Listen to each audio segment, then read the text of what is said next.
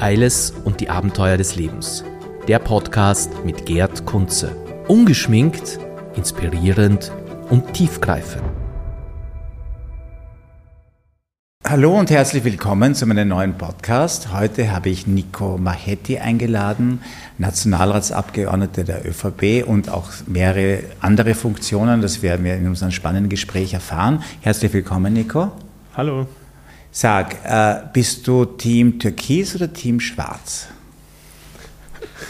Ja, also ich bin ja ein Fan davon, dass man äh, eine eigene Überzeugung hat und sich nicht irgendeiner unreflektiert anschließt. Ähm, also ich finde, es war, es wird ein bisschen overrated, diese Unterscheidung, weil ich glaube, im Endeffekt ähm, war ja die Änderung der Farbe ja nicht eine komplette Änderung unseres Grundsatzprogramms, das ist ja noch dasselbe und hinter dem stehe ich. Also insofern ist das meine Antwort du stehst hinter dem Programm der ÖVP. Das muss man als Nationalratsabgeordneter. Siehst du noch Hoffnung? Hoffnung wofür? Für die ÖVP wieder auf, in Tritt zu kommen oder sich ein bisschen doch aber am Riemen zu reißen, ein bisschen mehr zu machen. Also ich, ich sehe das jetzt als, als um, schon beteiligt als politischer Mensch. Aber geht da noch mehr? Kommt es ja wieder richtig stark?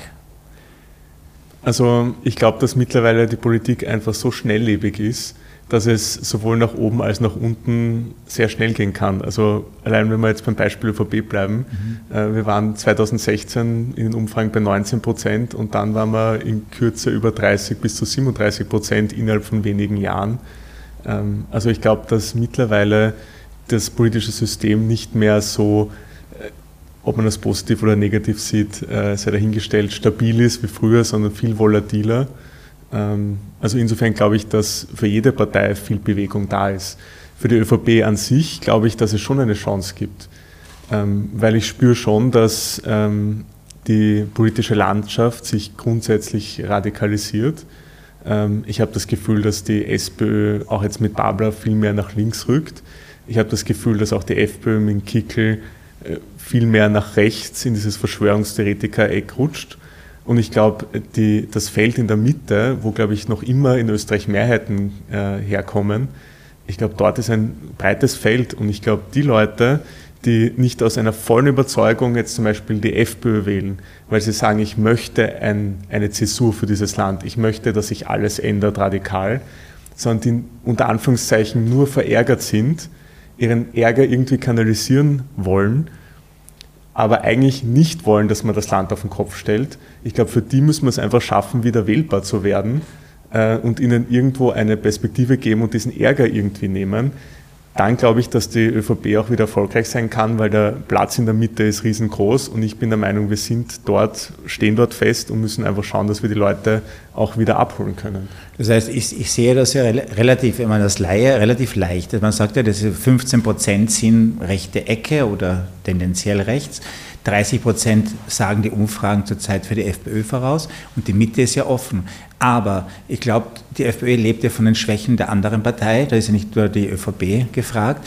Ähm, warum geht nichts weiter? Warum wird zum Beispiel an der Preisspirale nichts gemacht? Und warum werden, ist es so schwierig, Maßnahmen zu setzen, die nicht nur PR-mäßig sind, sondern einfach tiefgreifend sind, langfristig? Ich weiß, wir stehen vor einer Wahl und es geht jetzt nur darum, wie, wie komme ich am besten an, dass ich gewählt werde. Warum macht man nicht langfristig etwas für die nächsten fünf, zehn Jahre, ohne jetzt mal auf die eigene Partei zu denken? Also ich glaube einmal grundsätzlich, dass die Situation, in der wir uns befinden, ja insgesamt schwierig ist. Da brauchen wir ja nur über die österreichischen Grenzen schauen. Es hat jede Regierung ihre Probleme, all diese Fülle an Herausforderungen von Krieg, Inflation, Corona will ich gar nicht mehr erwähnen, äh, das alles irgendwie zu stemmen und dabei noch irgendwie populär zu sein und die Leute zu begeistern, dass sie einen wiederwählen, das ist schon keine einfache Aufgabe, egal welche Partei gerade in der Regierung ist. Ähm, und ich glaube halt auch, dass wir, und deswegen auch zum Beispiel jetzt diese Kampagne Glaube an Österreich, dass wir ein bisschen auch einen klaren Blick brauchen, wie wir als Österreich wirklich dastehen. Ähm, weil so wie eine Stimmung erzeugt wird, also dass wir ja schon fast ein Entwicklungsland sind, also wenn ich mir die Zeitungen anschaue, die Debatten im Parlament anschaue, da bin ich der Meinung, bei aller berechtigten Kritik, die Intensität der Negativität, die da auch gezeichnet wird, das ist nicht die Realität.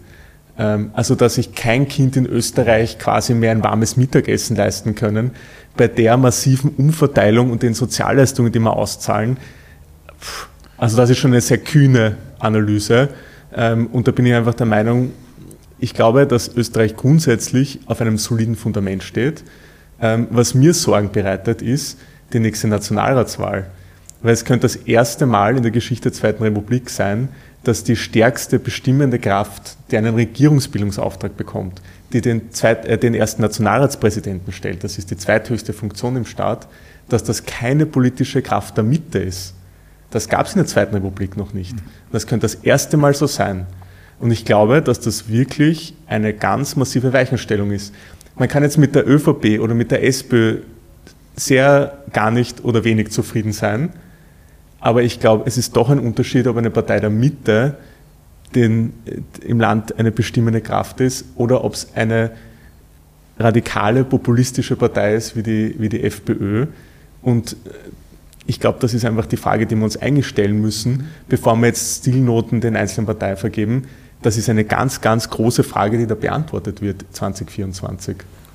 Das ist natürlich die große Gefahr, aber warum wird aber nicht mehr dafür getan? Also, mein, es, es klingt so, es Strompreisbremse, Preisbremse, ähm, Inflation senken. Ich weiß, da kommen Faktoren dazu, wie jetzt natürlich die Lohnverhandlungen, die ja natürlich wieder massiv raufstellen und auch ich glaube, ein bisschen auch das Unternehmerbashing ist ja auch, auch wieder da von den Sozialisten. Also ich selbst als betroffener Unternehmer spüre es immer wieder. Ja, dann zahlt es ihnen halt mehr. Ja, ihr Unternehmer äh, beutet sie nur, nur, nicht nur aus. Also ich glaube, wir, wir leben schon in einer Zeit, wo eben alles so negativ, Bad News verkauft sich besser.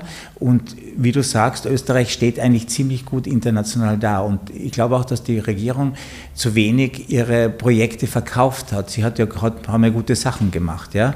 Aber es ist eigentlich in den Köpfen der Menschen nicht drinnen. Und äh, Kickel schaut erste Reihe fußfrei zu. Also was, was würdest du sagen, was müsste jetzt die ÖVP dringend angehen, um jetzt wieder populärer zu werden? Ich glaube, dass die ÖVP einfach das, wofür sie steht, wieder sichtbar machen soll. Ich finde, wir sind viel zu pragmatisch, wir sind viel zu, wir stellen uns hin bei einer Pressekonferenz und sagen, liebe Bürgerinnen und Bürger, wir haben jetzt Paragraph 13 Absatz 12 für euch geändert. Mhm. Und das bringt euch 7,23 Euro jedes Quartal.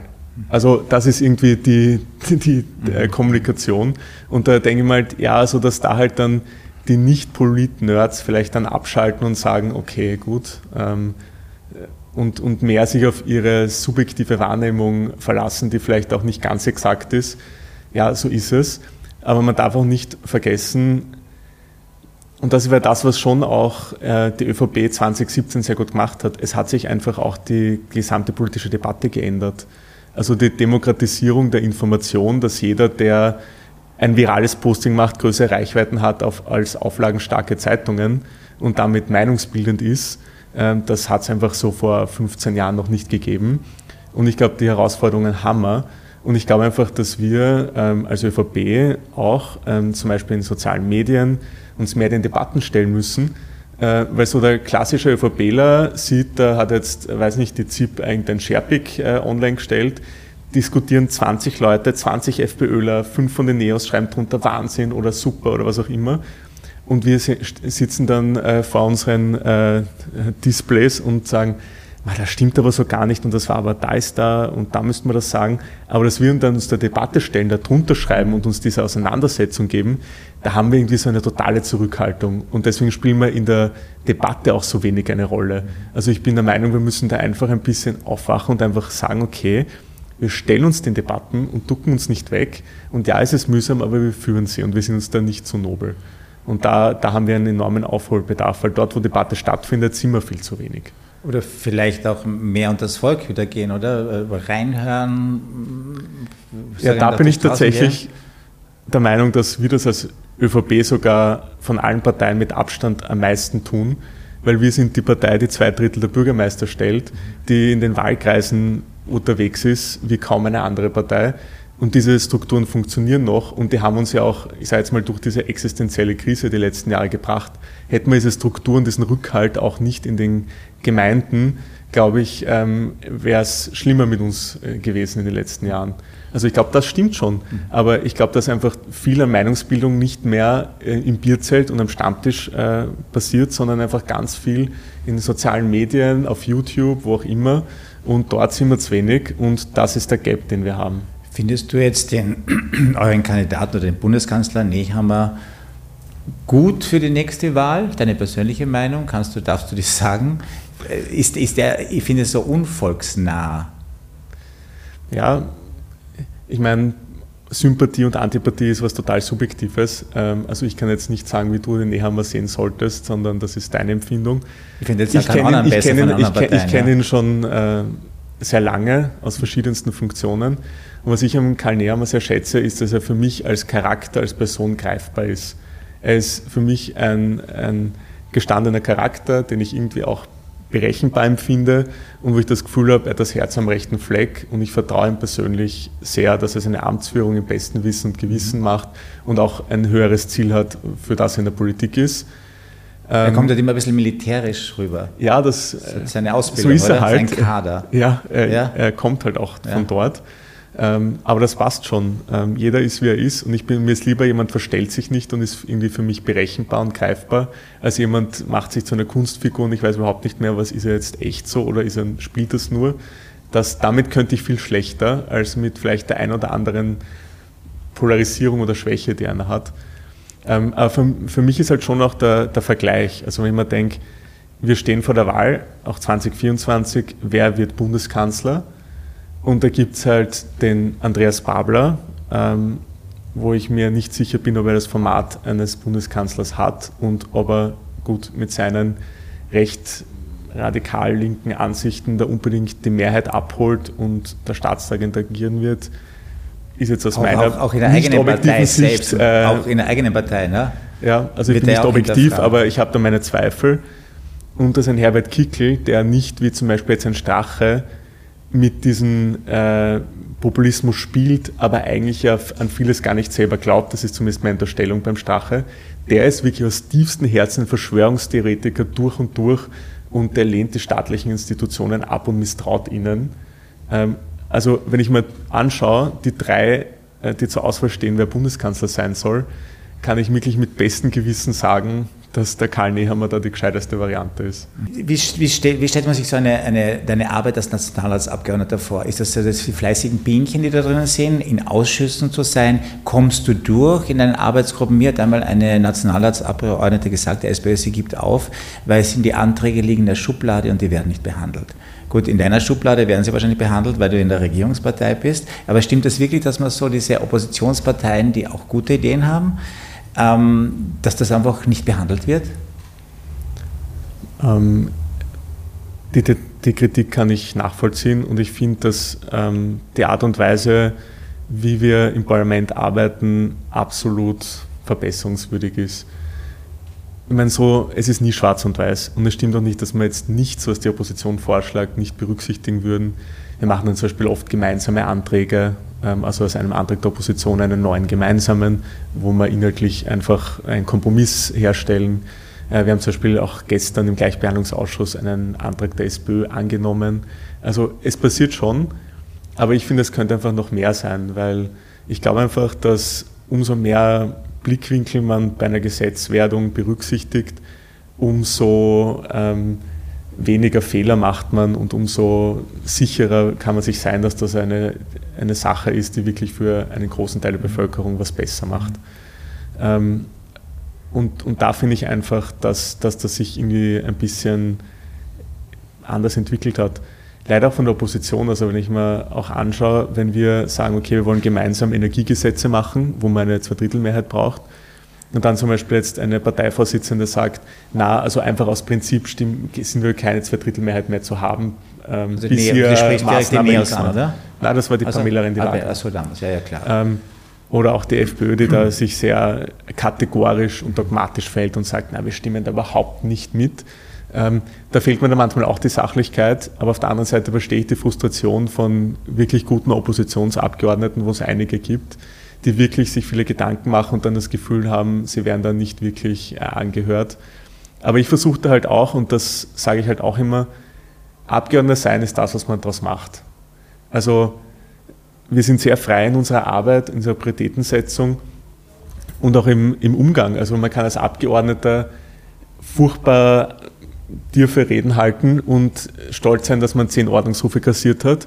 Oder man kann das nicht tun und sich entscheiden, dass man persönlich da einfach einen anderen Stil wählt ähm, und keine Ordnungsrufe kassieren. Das kann jeder ganz persönlich entscheiden. Und genauso ist es in einem Ausschuss. Ich kann mir irgendwie auch Vertrauen aufbauen und mit meiner Expertise irgendwie brillieren und dann schauen, dass ich meine Dinge unterbringe. Und es muss ja nicht überall gleich der Name draufstehen und eine Pressekonferenz nachher sein. Äh, also ich pflege sehr viel auch informellen Austausch mit anderen Parteien, wo ich sage, hey, wie seht ihr das? Und mhm. äh, wo muss man da aufpassen? Dann gebe ich das weiter. Ähm, und ich finde diese vertrauensvolle Zusammenarbeit über Parteigrenzen hinweg, die hat sehr gelitten in den letzten Jahren. Mhm. Also ich habe von Kollegen, die schon länger dabei waren, dass das früher besser war. Ähm, und ich finde, das ist aber halt immer was, wo beide Seiten dran arbeiten müssen, weil alleine kann man das nicht ändern. Das klingt so, als ob die Stimmung im Parlament eigentlich schlecht ist, oder? Zurzeit aktuell. Also ich finde, besonders schlecht war es wirklich dann während Corona. Mhm. Also da haben wir, da war so viel Aggression. Jeder hat so viele Rückmeldungen bekommen aus seinen Wahlkreisen, seinen irgendwie mhm. Und äh, da war einfach generell so viel Aggressivität da, mhm. dass wir uns wirklich gar nicht mehr anschauen wollten. Mhm. Also im Parlament, das war nur noch, boah, schon wieder und na, lass mich in Ruhe und da und so. Das war wirklich ein Tiefpunkt auch im, im Umgang miteinander. So schlimm ist es jetzt gerade nicht, okay.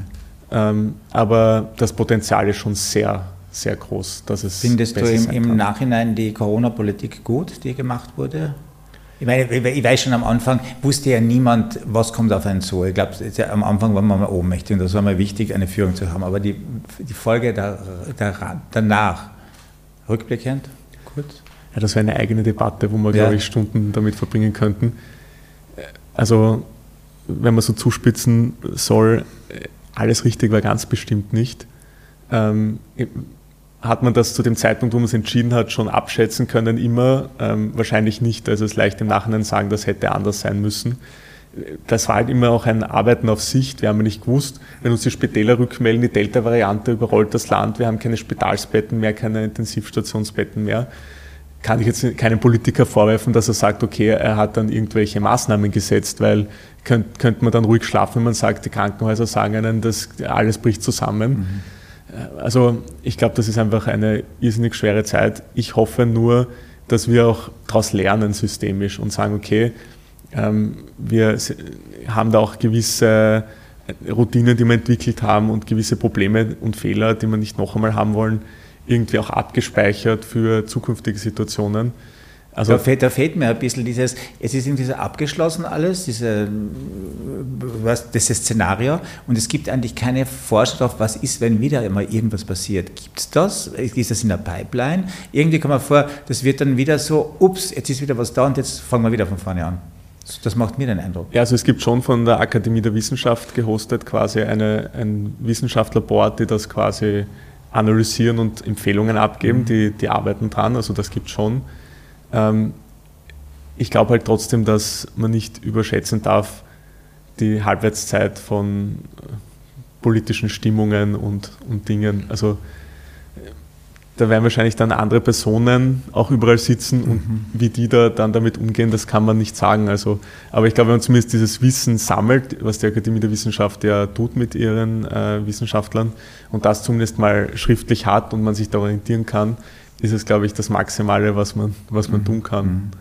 Aber dir macht Politik nach wie vor noch Freude. Das ist einfach etwas, wofür du brennst, merkt man halt, ja? Oder ist es das?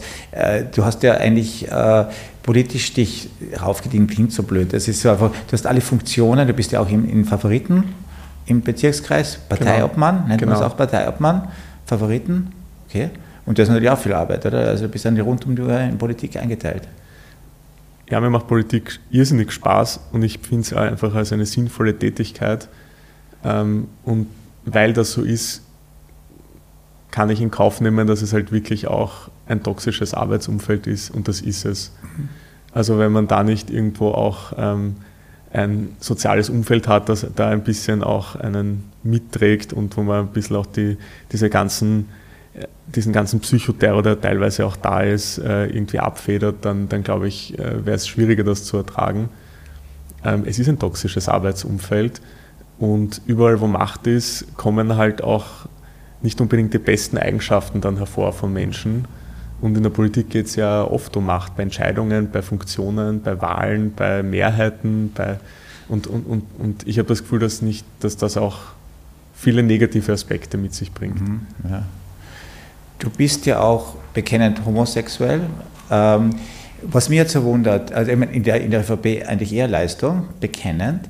Warum ist das nicht möglich in der heutigen Zeit in Österreich, dass, ich kenne einige äh, schwule Politiker, zu sagen, so wie damals das der Wovereit gemacht haben, ich bin schwul und das ist gut so. Warum ist das so? Warum ist das nicht so offen? Oder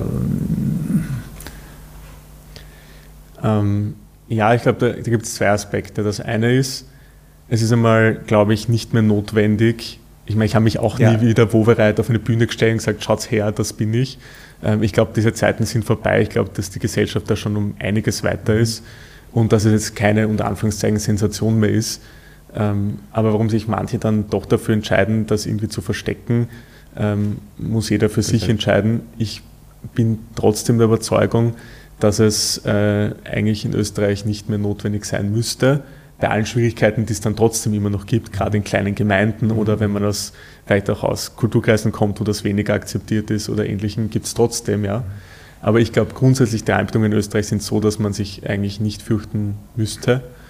Ähm, und der zweite Aspekt ist halt irgendwie, und das ist schon was, wo ich auch damit gehadert habe, alles, was man von sich persönlich öffentlich preisgibt, macht einen doch irgendwo verletzlich und angreifbar. Mhm. Ähm, und ich verstehe halt schon, dass auch Leute sagen, das Privatleben geht generell die Öffentlichkeit nichts an.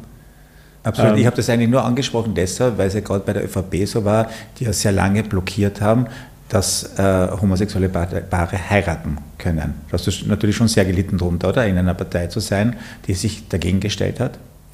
Ja, aber mein Anspruch in der Politik war immer, dass ich Dinge, wo ich der Meinung bin, sie sind nicht richtig, sie verändern kann und möchte. Und ähm, zum Beispiel was die gesellschaftspolitischen äh, Ansichten, wie zum Beispiel die Ehe für alle, in der ÖVP angegangen ist, da war ich nicht zufrieden und habe auch mich öffentlich mehrmals auch ausgesprochen, mhm. zum Beispiel für eine Ehe für alle. Die junge ÖVP Wien hat das sogar beschlossen, ähm, bevor das auch damals das Gericht entschieden hat. Ähm, also ich finde, man darf sich auch zutrauen, Dinge zu ändern in einer Partei, wenn man nicht damit zufrieden ist. Aber auf der anderen Seite muss ich sagen, ähm, man muss auch das Bild eines Homosexuellen ein bisschen diverser sehen mittlerweile. Weil ich finde auch, wie das in der Öffentlichkeit dargestellt wird, ähm, ja, es soll gerne jeder, es soll Drag Queens geben, man soll sich schrill darstellen können, jeder soll das machen, wie er will. Ähm, aber es gibt zum Beispiel auch Homosexuelle wie mich, die unter Anführungszeichen konservativ sind, sowohl jetzt von den Werten als auch vielleicht vom, vom Auftreten und deswegen bin ich auch ein richtiger Schwuler, weil was ich teilweise für negative Rückmeldungen bekomme, auch aus der Community, so quasi, ich stehe ja nicht zu mir, ich soll zum Psychiater gehen, weil das kann ja wohl nicht zusammenpassen. Also warum, um Gottes Willen, soll meine Sexualorientierung darüber bestimmen, was ich für eine politische Meinung habe? Also das darf man doch wohl auch ein bisschen differenziert sehen. Und ich glaube, diesen Schritt sollte man noch gehen. Mhm. Und dazu braucht es aber irgendwie auch ein differenzierteres Bild äh, dass eben die Sexualorientierung nicht einen Kleidungsstil, eine politische Orientierung oder ähnliches vorgibt, sondern dass man mit jeder Sexualorientierung auch sich anziehen kann, wie man will, wählen kann, wie man will. Das muss einfach auch drin sein. Das, ist ein, das, ist ein, das sind gute Worte, weil ich sehe es ja bei meinen Kindern, die reden nicht einmal drüber. Das ist überhaupt nicht einmal ein Thema, ob da jemand wohl ist oder das ist oder das ist. So weit sollte man kommen. Und da ist Österreich noch sehr hinten. Ich hoffe, dass die Jungen das weiterhin auftreiben. Und äh, gutes Schlusswort, glaube ich, also dass wir wieder daran arbeiten, einfach menschlich zu werden und auch die ÖVP. Jedenfalls toll, dass du da warst. Hat mich sehr gefreut. Wir können weiterreden, war super. Äh, und wir sehen uns wieder im Café Alles. Auf jeden Fall. Ja, sehr gut. So, in unserem nächsten Podcast werde ich Mario Soldo begrüßen. Äh, ein Enfant terrible der Wiener Szene und der wird sicher viele Dinge uns erzählen, was so abläuft. Danke fürs Zuschauen. Eiles und die Abenteuer des Lebens. Der Podcast mit Gerd Kunze. Ungeschminkt, inspirierend und tiefgreifend.